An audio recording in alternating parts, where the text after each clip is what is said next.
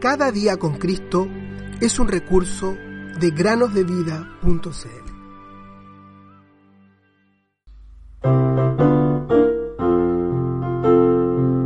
No temas, porque yo te redimí, te puse nombre, mío eres tú.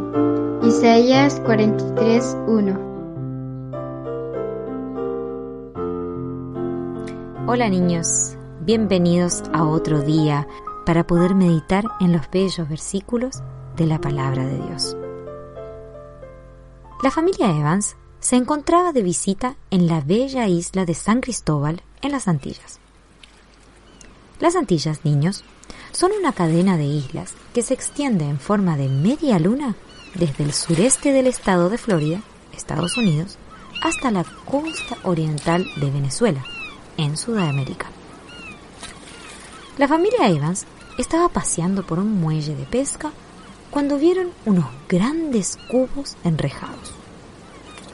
Los niños, inmediatamente, comenzaron a preguntarle a sus papás, Papá, mamá, ¿qué es eso?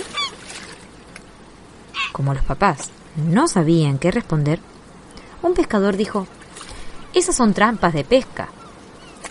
¿Trampas de pesca? dijeron los niños. Parecen celdas de mimbre. ¿Para qué sirven?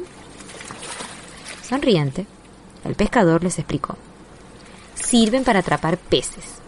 Estos nadan a través de este gran agujero en la parte superior y descienden a comer la carnada que está en el fondo. Ponemos estas trampas en aguas profundas y entonces muchísimos peces entran y quedan atrapados. Uno de los niños, intrigado, dijo, algo que no entiendo. ¿Por qué los peces se quedan en la trampa? Parece lo más fácil del mundo para un pez el nadar hacia afuera. Es verdad, dijo el pescador experimentado. Todo lo que los peces tienen que hacer es mirar hacia arriba y nadar hacia afuera. El problema es que ellos nunca miran hacia arriba. Ellos nadan al fondo de la trampa y dan vueltas de un lado a otro, pero nunca miran hacia arriba. ¡Qué peces más tontos! fue la siguiente declaración del niño. Y quizá ustedes piensen lo mismo. Pero ¿saben que esos peces tontos son iguales que los hombres y mujeres de este mundo?